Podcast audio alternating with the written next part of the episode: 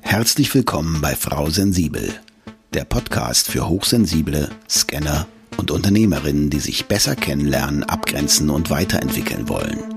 Bei Frau Sensibel räumt Nicole Führing mit Vorurteilen auf, klärt Herausforderungen und teilt Impulse und Strategien, die du direkt in deinem Alltag umsetzen kannst. Für dein erfolgreiches Dasein als Unternehmerin und hochsensible Scannerpersönlichkeit. Schön, dass du dabei bist und auch von mir ein fröhliches Hallo. Heute geht es mal um das Konfliktverhalten von hochsensiblen Persönlichkeiten. Und vielleicht fragst du dich jetzt, was da anders sein soll als bei normalsensiblen. Also starten wir doch direkt mal ins Thema. Vielleicht bist du auch schon mal in die unangenehme Situation gekommen, dass du den Kontakt zu bestimmten Menschen verloren hast, ohne genau zu wissen, warum das passiert ist. Mir geht es da ziemlich regelmäßig so und zuerst hat mich das sehr beunruhigt und unsicher gemacht, da ich mir selber absolut nicht sicher war, ob ich etwas falsch gemacht habe oder mein Gegenüber verletzt habe. Ich hatte auch oft nicht den Mut, direkt nachzufragen, was der Grund dafür ist. Doch inzwischen bin ich davon überzeugt, dass meine Hochsensibilität hier auch eine große Rolle spielt und zu diesem wiederkehrenden Ablauf beiträgt.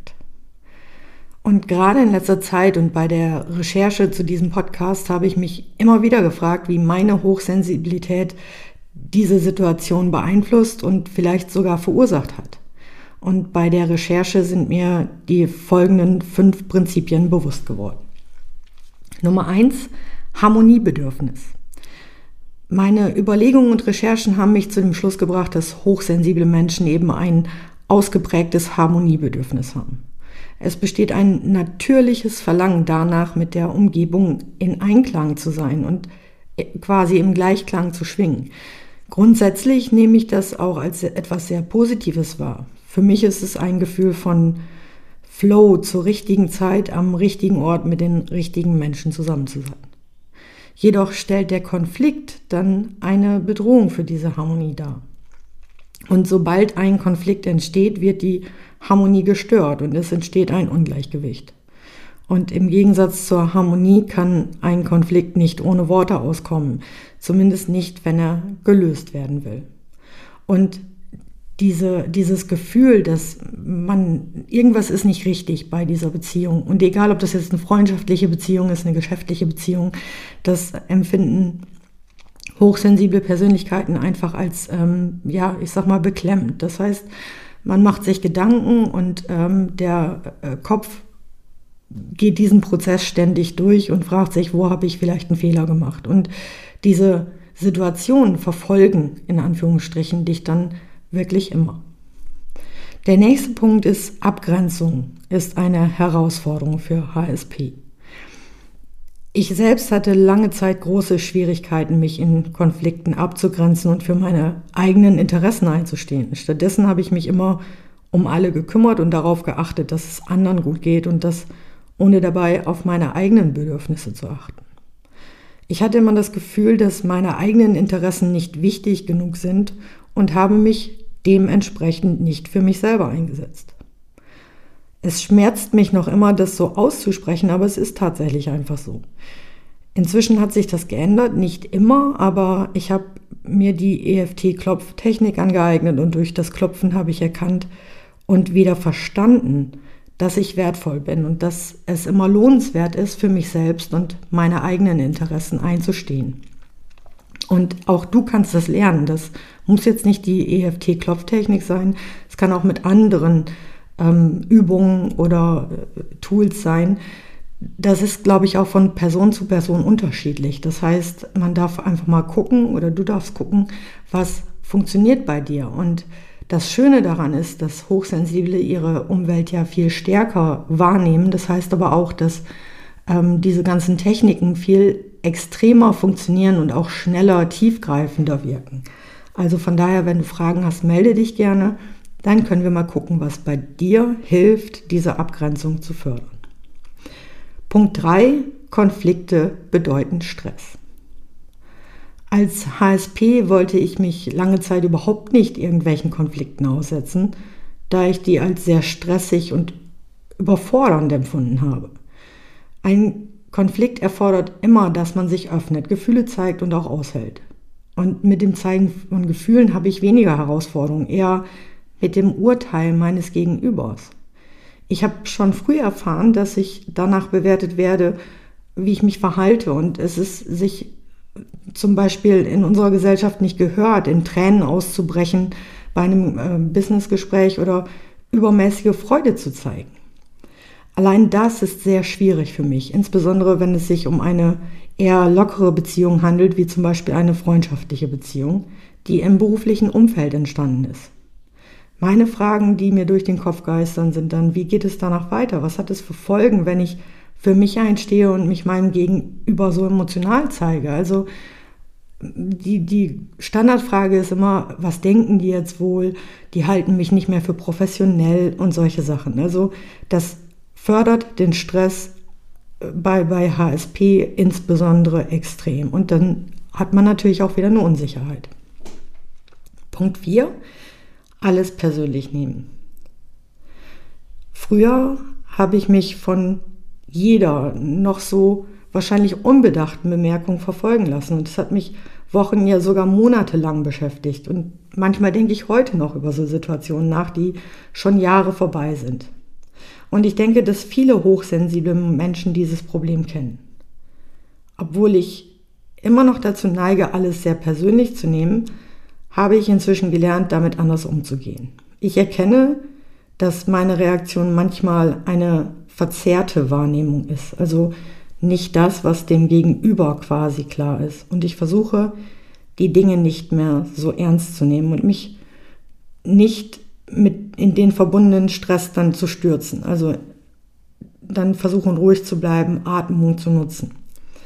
Früher habe ich mich zu sehr auf meine eigenen Emotionen konzentriert und konnte keine objektive Perspektive einnehmen. Und gerade diese, diesen Perspektivenwechsel schaffen HSP ja unglaublich gut. Man darf sich nur bewusst werden, dass man das kann. Und das schaffe ich jetzt besser, mich von den Dingen zu distanzieren und sie aus einer anderen Perspektive zu betrachten. Das ist aber auch Übung. Und da, dafür darf man sich bewusst sein, dass du die Möglichkeit hast. Und bei mir ist es so, obwohl ich immer noch verletzt sein kann, wenn jemand etwas sagt, was mich verletzt, also so eine unbedachte Bemerkung, gehe ich besser damit um und lasse es nicht mehr so sehr an mich heran. Dazu habe ich auch noch eine Buchempfehlung für dich, die findest du dann in den Show Notes. Und Punkt 5 von den Prinzipien ist loslassen lernen.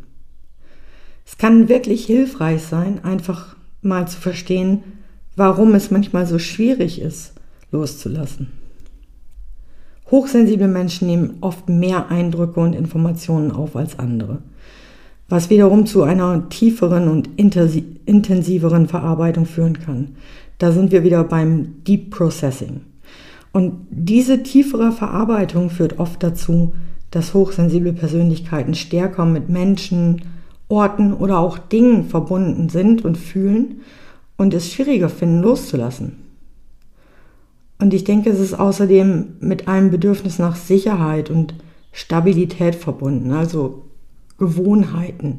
Das ist auch, glaube ich, der Grund, warum ähm, die Hochsensibilität so oft mit Autismus und diesen Störungen äh, in Verbindung gebracht wird, weil man sich gerne an gewohnte Dinge hält.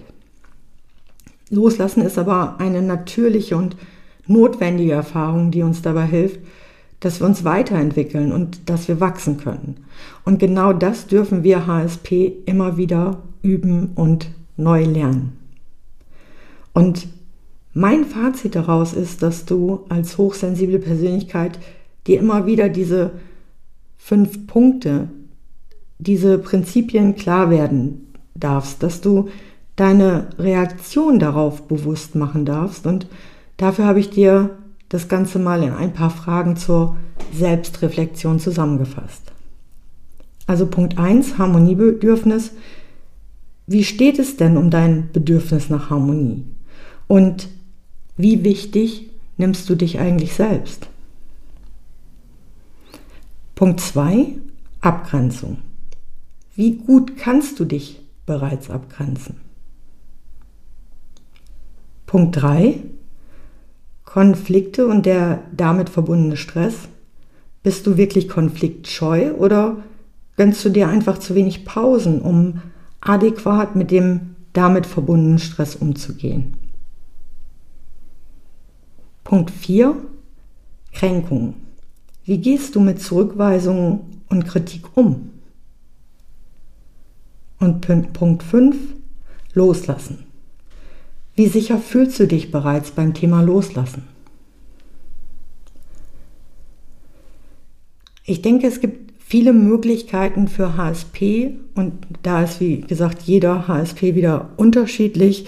Der eine kann das mit Klopfen, der andere mit ähm, Pausen regelmäßig, dass er sich wirklich die Ruhe gönnt, um dieses Deep Processing zu verarbeiten. Aber wenn du dir ab und an mal diese Fragen stellst, wie du da bisher mit umgegangen bist und wie du damit jetzt umgehst, glaube, dann kannst du daraus viel für dich ziehen. Und damit sage ich bis zur nächsten Folge mit Frau Sensibel. Ich wünsche dir viel Spaß beim endlich Selbstwerden. Danke für deine Zeit und schön, dass du auch in dieser Folge wieder mit dabei warst.